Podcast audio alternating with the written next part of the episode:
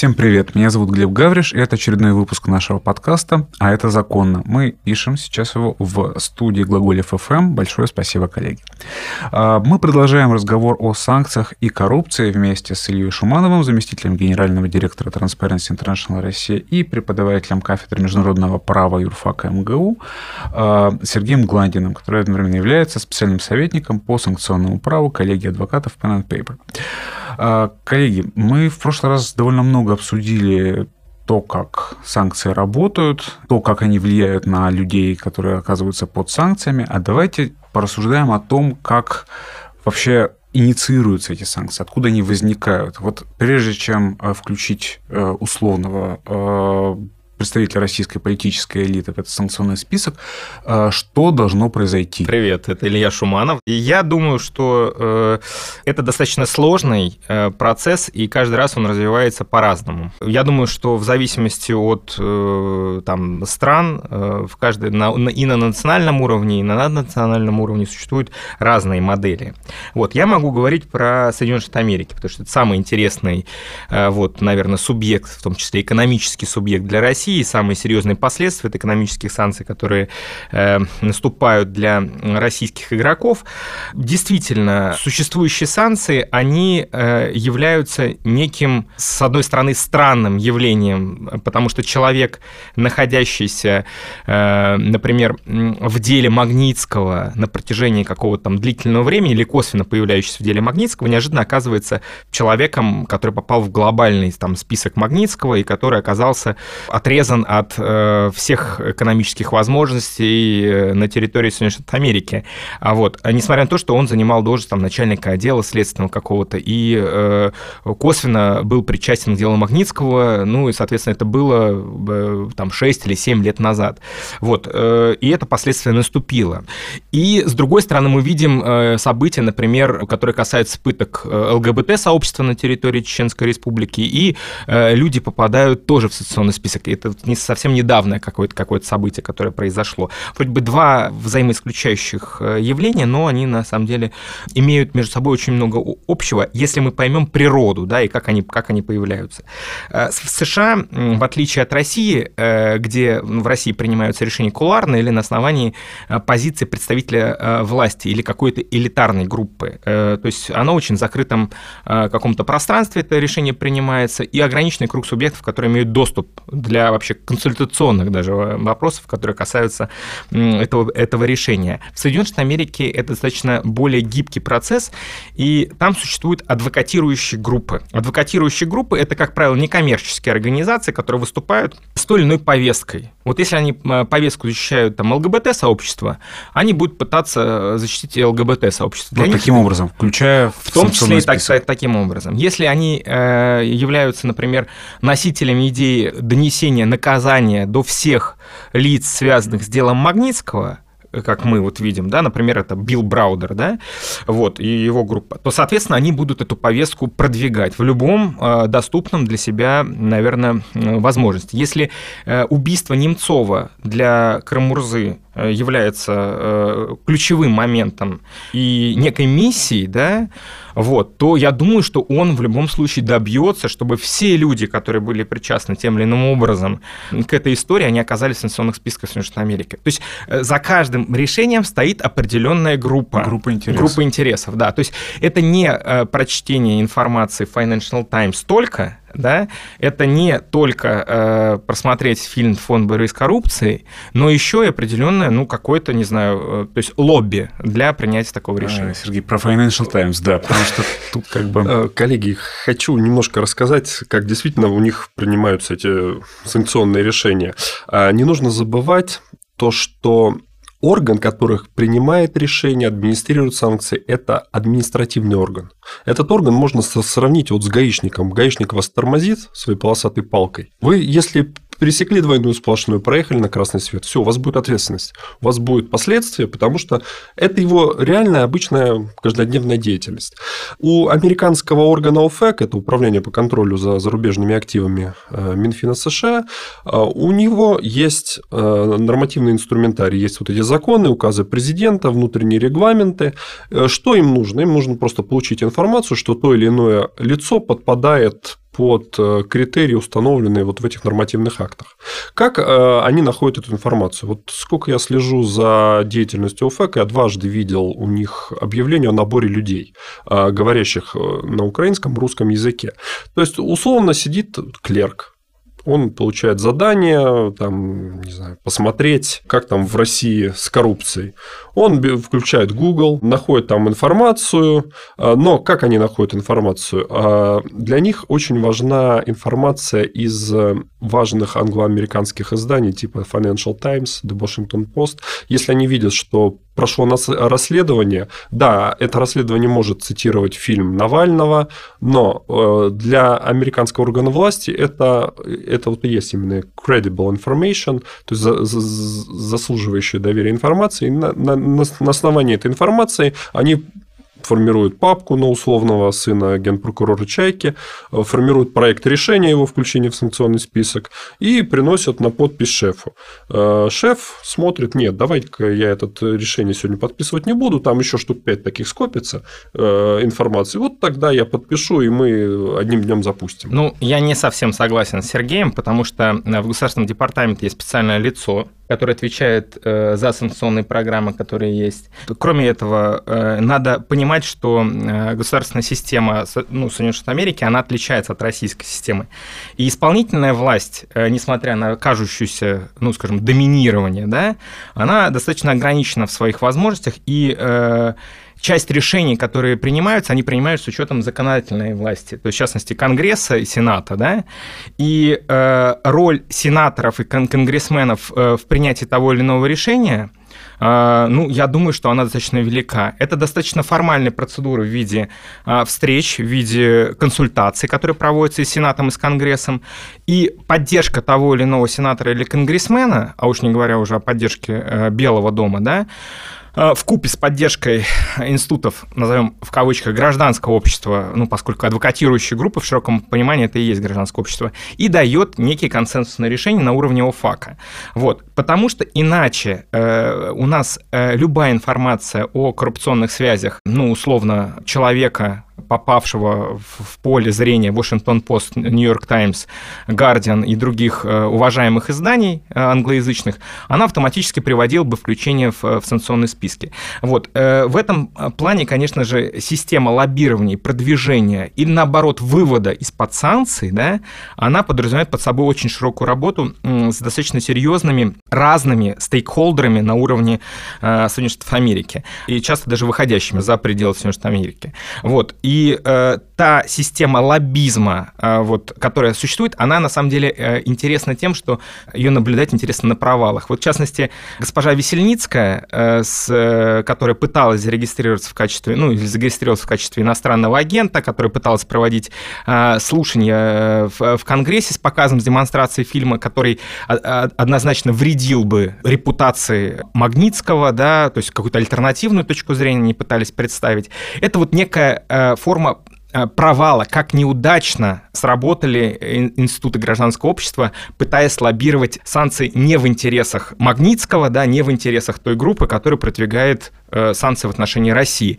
И та неуклюжесть, э, с которой это было сделано, она, конечно же, демонстрирует полное непонимание, как работает система введения санкций. Исходя из этого, я думаю, что не заручившись поддержкой значительного количества акторов, которые и определяют политику Соединенных Штатов Америки, внешнеполитическую, в том числе санкционную политику, э, и мы будем наблюдать такие веселые истории, вот э, типа э, дела госпожи Весельницкой. Ну вот пример, вот из новости тоже этой недели, прошлой недели точнее. 400 членов Конгресса США подписали письмо президенту Трампу, в котором выразили свою обеспокоенность ситуацией в Сирии и призвали его усилить давление на Россию и Иран в связи с с деятельностью в Сирии. Э, как вы думаете, этого достаточно, чтобы что-то Трамп сделал или чтобы была изменена какая-то санкционная система? 400 членов Конгресса – это много или мало? Я это не могу комментировать э, по одной простой причине. Это выражение американского демократического процесса. Э, санкции, санкционный режим в отношении Сирии, он очень жесткий он и так работает. Э, я не знаю просто представителя сирийского режима, кто не находится под санкциями. Таковых, по-моему, нету. Ну, я могу назвать. На самом деле, э, у Башара Асада, э, кто не знает, 12 кузенов, и, и, ну, двоюродных сестер, соответственно, 12, да, и, насколько я понимаю, только 6 включены в эти санкционные программы. Поэтому есть, есть куда, расширяться. есть куда расширяться, да, и э, та модель, о, о которой говорит Сергей, что достаточно жесткая, да, это одна из самых жестких программ, которые есть со стороны Соединенных Штатов Америки, вот, но технически исполнение этой программы, конечно же, оно обходится. То есть э, тот же самый двоюродный брат э, Башара Асада, который является крупным бизнесменом э, в Сирии, вначале он э, функционировал как известный предприниматель в европейском сообществе, потом европейцы ввели аналогичные санкции в отношении него, потом он действовал через посредника, эти посредники выявлялись, его активы замораживались, потом он действовал через двух посредников, и эти, эти активы замораживались, потом через трех, потом это как бы цепочка стала настолько сильно э, затруднять вообще функционирование этих систем, что ну, ну, и вычисляться достаточно просто. Что он сказал, что я уйду э, из бизнеса, я буду заниматься благотворительной деятельностью. Ну, не знаю, занимается он благотворительной деятельностью или нет, но, по крайней мере, вот он об этом заявил. Ага, то есть уйти от санкций можно, если спрятаться за несколькими прокси, да? То есть, условно, если концов не видно, то занимайся бизнесом дальше. Не соглашусь. Э, если возьмем любой санкционный указ президента США, вот, допустим, вот этот же 13818, который я принес э, о запрете на совершение операций с, с имуществом и активами лиц, которые замешаны в серьезных нарушениях прав человека или в коррупции. Вот о чем э, говорит этот указ, либо все другие, что запрещены любые действия, которые э, или которыми будут а, обходиться санкцией, избегаться санкций, помощь другим третьим лицам в избежании обходе санкций и вот этих вот предписаний. То есть это все наказывается. Как это наказывается? Поскольку все эти э, указы, они издаются в исполнении вот того самого профильного закона 77 года, там в пятой статье есть ответственность, это до 20 лет тюрьмы, либо штраф миллион, до миллиона долларов, либо и то, и другое вместе. Да. А, ну, если говорить про Соединенные Штаты Америки, э, то я думаю, что таких рисковых парней, которые действуют на территории США, не так много. Вот. Э, хотя мы видим примеры э, того, как, например, люди, связанные там, с господином Пригожиным, например, активно включаются в, в, эти, в эти процессы. И несмотря на внесение в санкционные списки прям поименно этих людей, да, желающих посотрудничать с этими товарищами еще длинный длинный список. То есть мы видим постоянно новые какие-то имена, и они действуют и не вчера, а вот прямо сегодня, там, не знаю, прямо сейчас они где-то где функционируют. И речь идет о том, что ну, скорее всего, э, есть товар, есть купец, то есть есть как, какая-то непосредственная задача, и эту задачу кто-то за какие-то деньги будет выполнять. Пусть большие деньги, но будет выполнять. И в этом плане роль прокси Э, это достаточно сложная роль, и люди идут туда часто не, не за хорошей жизни, а за большие деньги. За да. большие деньги, да. То есть это просто человеческая алчность. Вот. И если Соединенные Штаты Америки достаточно активно э, разоблачают этих прокси, да, или людей связаны, поскольку они слово affiliated очень сильно э, интерпретируют по-своему. Взаимосвязан. Любые связанные, да, э, персонажи, и форма связи это, ну, не всегда и поддается даже как бы какому-то описанию. То есть друг, там, родственник, знакомый и прочее. Вот.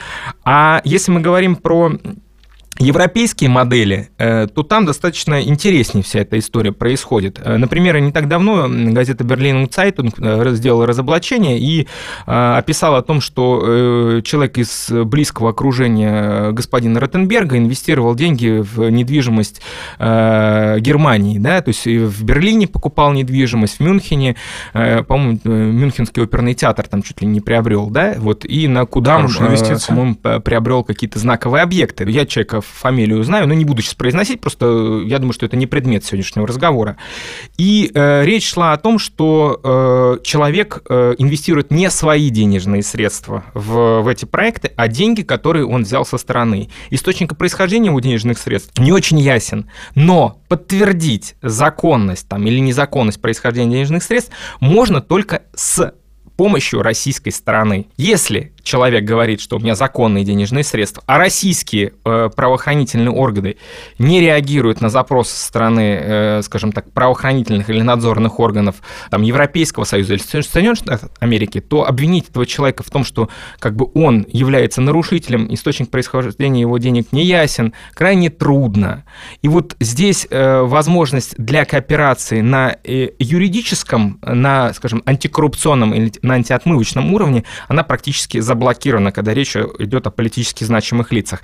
И тогда вот начинают действовать некие санкционные программы. Мне кажется, вот это и был, был главным э, посылом для реализации этого антикоррупционного э, потенциала, в том числе вот именно в этом фокусе. То есть если возможности прищучить условного э, кузена Асада э, юридическим путем нельзя, то мы включаем санкции, потому что все равно с ним что-то надо делать. Тогда вопрос такой, а давайте дадим совет такому прекрасному человеку. Вот, то есть, например, если есть угроза того, что ты попадешь под санкции, что твой бизнес выгонят из Европы, из Великобритании, Соединенных Штатов. Что надо делать прежде всего? Потому что у нас есть как бы положительный и отрицательный опыт того, как э, россияне вели себя, э, находясь под угрозой санкций. Не под самим санкциями, а под угрозой санкций. Что надо делать? С точки зрения американской практики тут сложно что-то сказать, потому что у них все-таки санкции – это черная метка. Ну вот, кстати, вот про Европу и про э, санкции европейские в отношении сирийского режима, тут очень интересно, тут есть довольно внушительная практика Суда Европейского Союза по категории дела об исключении санкционных списков. Один там э, вообще случай был курьезный, Илья, наверное, тебе понравится. 2013 а, год э, исключался Адип Майолех, э, председатель Центрального банка Сирии. И тут прям в судебном заседании выясняется, что у него еще и, как вот мы любим, есть французское гражданство, и семья у него живет во Франции, и никто не а, ограничивает его в праве въезжать во Францию. В общем, во Франции у него все хорошо. Че он туда ехал, лез исключаться, никто не знает. Но там есть одно очень интересное дело старшей сестры президента Сирии Бушры. А, Бушры Асад, а, это уже 2014 год, она заявляла, что вот, я домохозяйка, я живу э, на два дома, у меня дети ходят в школу в Объединенных Арабских Эмиратах, я вообще не редко появляюсь в Сирии, а, я не поддерживаю там этого своего брата, вот, я домохозяйка, там в политике не участвую. Совет ЕС принес фотографии простые фотографии, а, где она просто вот стоит рядом а, на важных общественно-политических мероприятиях а, в Сирии, в Дамаске, и это было трактовано как форма поддержки.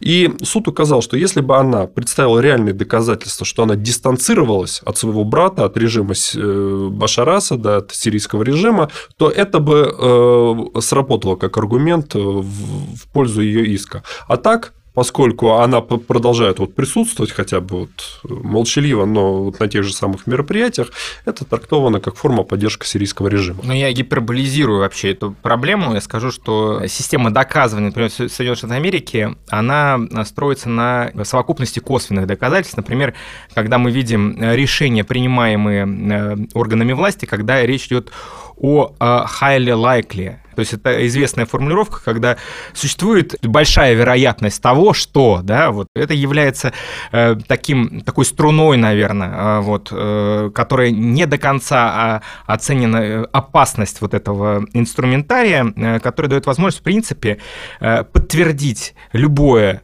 правонарушение или любое действие, э, основываясь на совокупности косвенных каких-то доказательств. И, на мой взгляд, здесь американцы пошли достаточно далеко, и у них этот инструментарий очень эффективно работает. Э, поэтому, если у нас нет э, четких доказательств, что кто-то с кем-то сидел и разговаривал, но несколько человек опрошенных подтвердили это, да, то, то я думаю, что вероятность наступления негативных последствий для человека вероятна. То есть, когда Алишер Бурханович Усманов публично не пожмет руку Владимиру Владимировичу, фотография этого не пожатия появится в Financial Times, можно сказать, что он, скорее всего, дистанцировался. Да? Но обратите внимание, вот традиционная встреча в Кремле э, в декабре, миллиардер Фридман не пришел. Угу. Он вообще дистанцируется очень хорошо, это, но у него работает хорошая санкционная такая вот стратегия. А, он очень э, боится попасть под санкции, он делает все, чтобы этого не случилось. Но вот о чем говорит Илья, я просто хочу привести случай из российской практики, российская действительность. А, конец января прошлого года. Под санкции попадает транспортно-логистическая компания Instar Logistics, российская, московская, и ее простой региональный менеджер из Ижевска. За что они туда попали? Э, этот менеджер живет в городе Ижевск, где Калашников, находящийся под санкциями, там еще какие-то заводы. И вот он очень хотел получить, наверное, премию под Новый год, он очень хотел получить в клиенты концерн Калашникова, и вот он пришел на, на переговоры с менеджером по развитию бизнеса на Ближнем Востоке, по-моему, Богдан Колосов его зовут, он тоже под санкциями США находится. Видимо, там они заключили договор, и он потом в Инстаграме, в Фейсбуке опубликовал вот это. Э, январь 2018 года компания под санкциями. Этот простой, обычный менеджер по продажам попадает в санкционный список Соединенных Штатов Америки. Это даже лестно, наверное, да, немножко? Большой лиги Ну, это, же. наверное, ну, не совсем распространенный случай э, вторичных санкций, когда лицо, оказавшись под санкцией, начинает сотрудничать или коммуницировать, или активно продвигать, и, попад... и ему отдачи как бы вот его цепляет вся эта история. Но в целом, конечно же, э, когда идет речь о, например, европейских партнерах, российских компаний, которые находятся под санкциями, Тут начинает игра, конечно, идти политическая, потому что, с одной стороны, Европейский Союз является стратегическим партнером для э, Соединенных Штатов Америки, а с другой стороны, США вводят в отношении российских компаний э, какие-то ведут свои санкционные программы. И тут ну, какой-то некий политический баланс. Конечно же, это всегда интересно наблюдать за этими переговорами, но если мы вернемся к господину Фридману, э, несмотря на то, что вот он дистанцируется, он не приходит на эти встречи и прочее, прочее, как еще ряд предпринимателей совершенно понятных, которые не приходят. Вот. Э, одновременно с этим, э, как мы видим, э, Мюллер Репорт, да, он сообщает о том, что господин Фридман получает от президента Российской Федерации какие-то поручения для организации встреч, одно, второе, третье, четвертое, и неоднократно отчитывается ему о успехах или неуспехах.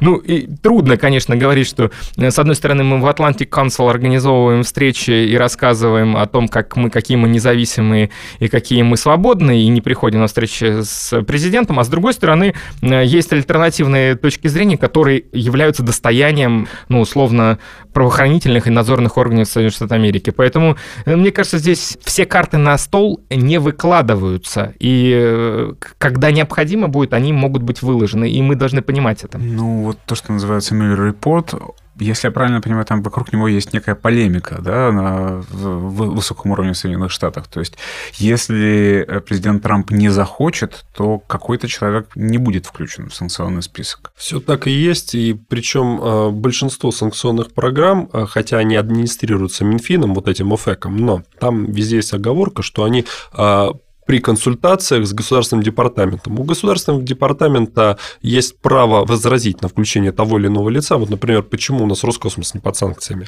Потому что это соответствует э, национальным интересам Соединенных Штатов Америки. Вот, поэтому по этим же причинам там, скорее всего, никогда не будет э, первых двух лиц э, Российской Федерации. То есть Госдеп достанет свое вето и скажет, не, этих ребят нельзя. Одновременно с этим надо понимать, что санкции – это волны. То есть это волновая модель натяжения отношений отношений. То есть это не разовое действие в виде, например, ввода войск, да, то есть как бы ввод войск, он означает сразу же системную какую-то войну, да, какое-то вот объявление нарушения статуса, да, целостности и прочее. А санкции – это э, процесс э, растянутый во времени. Эффективность санкций заключается в длительности этих санкций, поскольку задача санкций не уничтожить, задавить или заставить поменять точку зрения, а ослабить в том числе. Вот ослабление, как некая модель ситуационная, э, это, это нек, нек, некий главный, наверное, аргумент. И то есть, понимая, осознавая ослабление, понимая длительность, понимая невозможность избежать этого, наверное, будет изменяться какая-то, какие-то паттерны поведения целые. Вообще на, на это настроены какие-то вот такие, наверное, санкционные программы, если я правильно понимаю. Спасибо. Э, коллеги, осталось не очень много времени в этом выпуске. Очень хочется задать один вопрос. Э, мне история менеджера из Ижевска, драматическая, очень запала сейчас в голову. Я бы хотел спросить, вот если ты не Ротенберг, если ты не Фридман, то имеет ли тебе смысл вообще следить за тем, что в российских СМИ называется антироссийские санкции? Это все информационный шум для простого человека из Ижевска, например, или какого-нибудь другого российского города, который не имеет отношения к крупному бизнесу, не взаимодействуя с контрагентами из Европейского Союза или США. Вообще, насколько это сказывается на простых людях и в каких форматах, если сказывается? Приведу пример из практики. Правда, не совсем простой человек, а заместитель генерального директора одной из э, газово-распределительных компаний на юге России он прям прибежал, а, что происходит, банк, австрийский банк сказал, что он не закрывает счет через два месяца. Начинаем выяснять, что сейчас происходит. Каждый банк, каждая крупная финансовая компания имеет отдел комплайенса. У отдела комплайенса есть э, рабочая программа, это либо WallCheck от Refinitiv, ну, раньше это Thomson Reuters назывался, либо это X-Compliance от Interfax, либо это LexisNexis, там есть база World Compliance. То есть, этот человек, а, его фирма владеет со стройгазмонтажем а, Аркадия Ротенберга. Именно из-за Ротенберг ему принес проблем. Банк, когда видит слово Ротенберг, видит слово санкции, у него шок, все. Да, этот вопрос можно решить, можно дать банку за заключение, что смотрите, эти денежные потоки не пересекаются, которые идут к вам и которые идут от Ротенберга. Просто вот про санкционный вот этот вот бэкграунд хотя бы нужно задуматься, э, кто ваш работодатель. Вот, если, например, у вас вы действительно работаете в, в Алмаз-Антей, который под санкциями, э, и хотите получить э, визу куда-нибудь в США и Европу, ну, лучше не, не, не приносить туда справки 2 НДФЛ, что вы там получаете зарплату. Да, сегодня ни разу слово не прозвучало токсичность. Вот э, я, я его как бы это слово пытаюсь сейчас несколько раз повторить, потому Уже что сказал. токсичность э, санкций, она заключается как раз-таки не в том, что конкретное лицо находится под этими санкциями, а насколько э, люди переживают э, собственной репутации, о э, собственных рисках, которые они есть. И, в принципе, торговля рисками – это очень выгодный товар. Вот. Если мы будем говорить о том, что э, база данных э, WorldCheck это, это, это есть один из продуктов, на самом деле, как раз э, торговли э, страхом, торговли рисками. Когда э, комплайенс-менеджер неожиданно видит э, красную точку над человеком, да, что он, что он попал в санкционную программу в какую-то, неважно какую, вот, у него э, щелкает, и он несет, ну, потому что это его работа просто, он несет документ, показывая, аргументируя. Вот. И, конечно же, топ-менеджмент банка, когда он говорит о, э, своей собственной репутации, он видит то, что происходит с соседними банками, он видит то, что происходит там с рядом банков э, и слышит э, все скандалы, которые происходят. Разумеется, он принимает решение однозначное. Никогда никакой Райфайзенбанк не откроет никакому э, сотруднику там, э, комп компании, которая связана, э, счет. Это, это очень простая модель. Это страх. Вот. Э, что касается юридических заключений, то, как правило, эти юридические заключения очень вежливо рассматриваются, очень долго рассматриваются, не знаю, годами иногда рассматриваются. Вот. И по ним, э, если и принимаются решения, то, как правило, отрицательные решения принимаются, потому что скандалы вообще и риски, и токсичность, она э, тоже это какой-то живой организм, который постоянно развивается. Э, сегодня это не коснулось там партнеров, завтра коснулось партнеров. И люди, когда оценивают последствия тех или иных решений, они заглядывают немножко в будущее. Они говорят, окей, ты сейчас партнер, и сейчас твои потоки не, не это.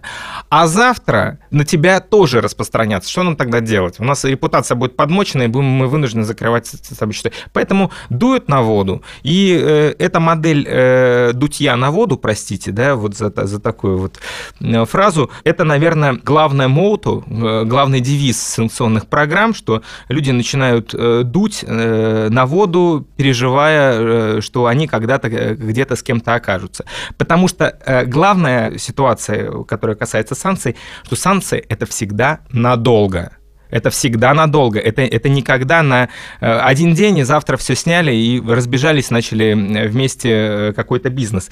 Санкции, вот, ну, я предсказываю, наверное, конечно, это неблагородное дело, вот, и неблагодарное дело, но я предсказываю, что нашим внукам остатки санкций будут еще аукаться, потому что та практика, те модели, те паттерны, которые мы уже сейчас видим, мы, э, я ну, с готовностью э, должен, наверное, констатировать, что э, это на десятилетия. То есть они смогут переслушать выпуск этого подкаста и найти для себя что-нибудь новое. Коллеги, большое вам спасибо. С нами был Илья Шуманов и Сергей Гландин. Очень было интересно. До встречи в следующих выпусках. Пока. До свидания, пока. Счастливо.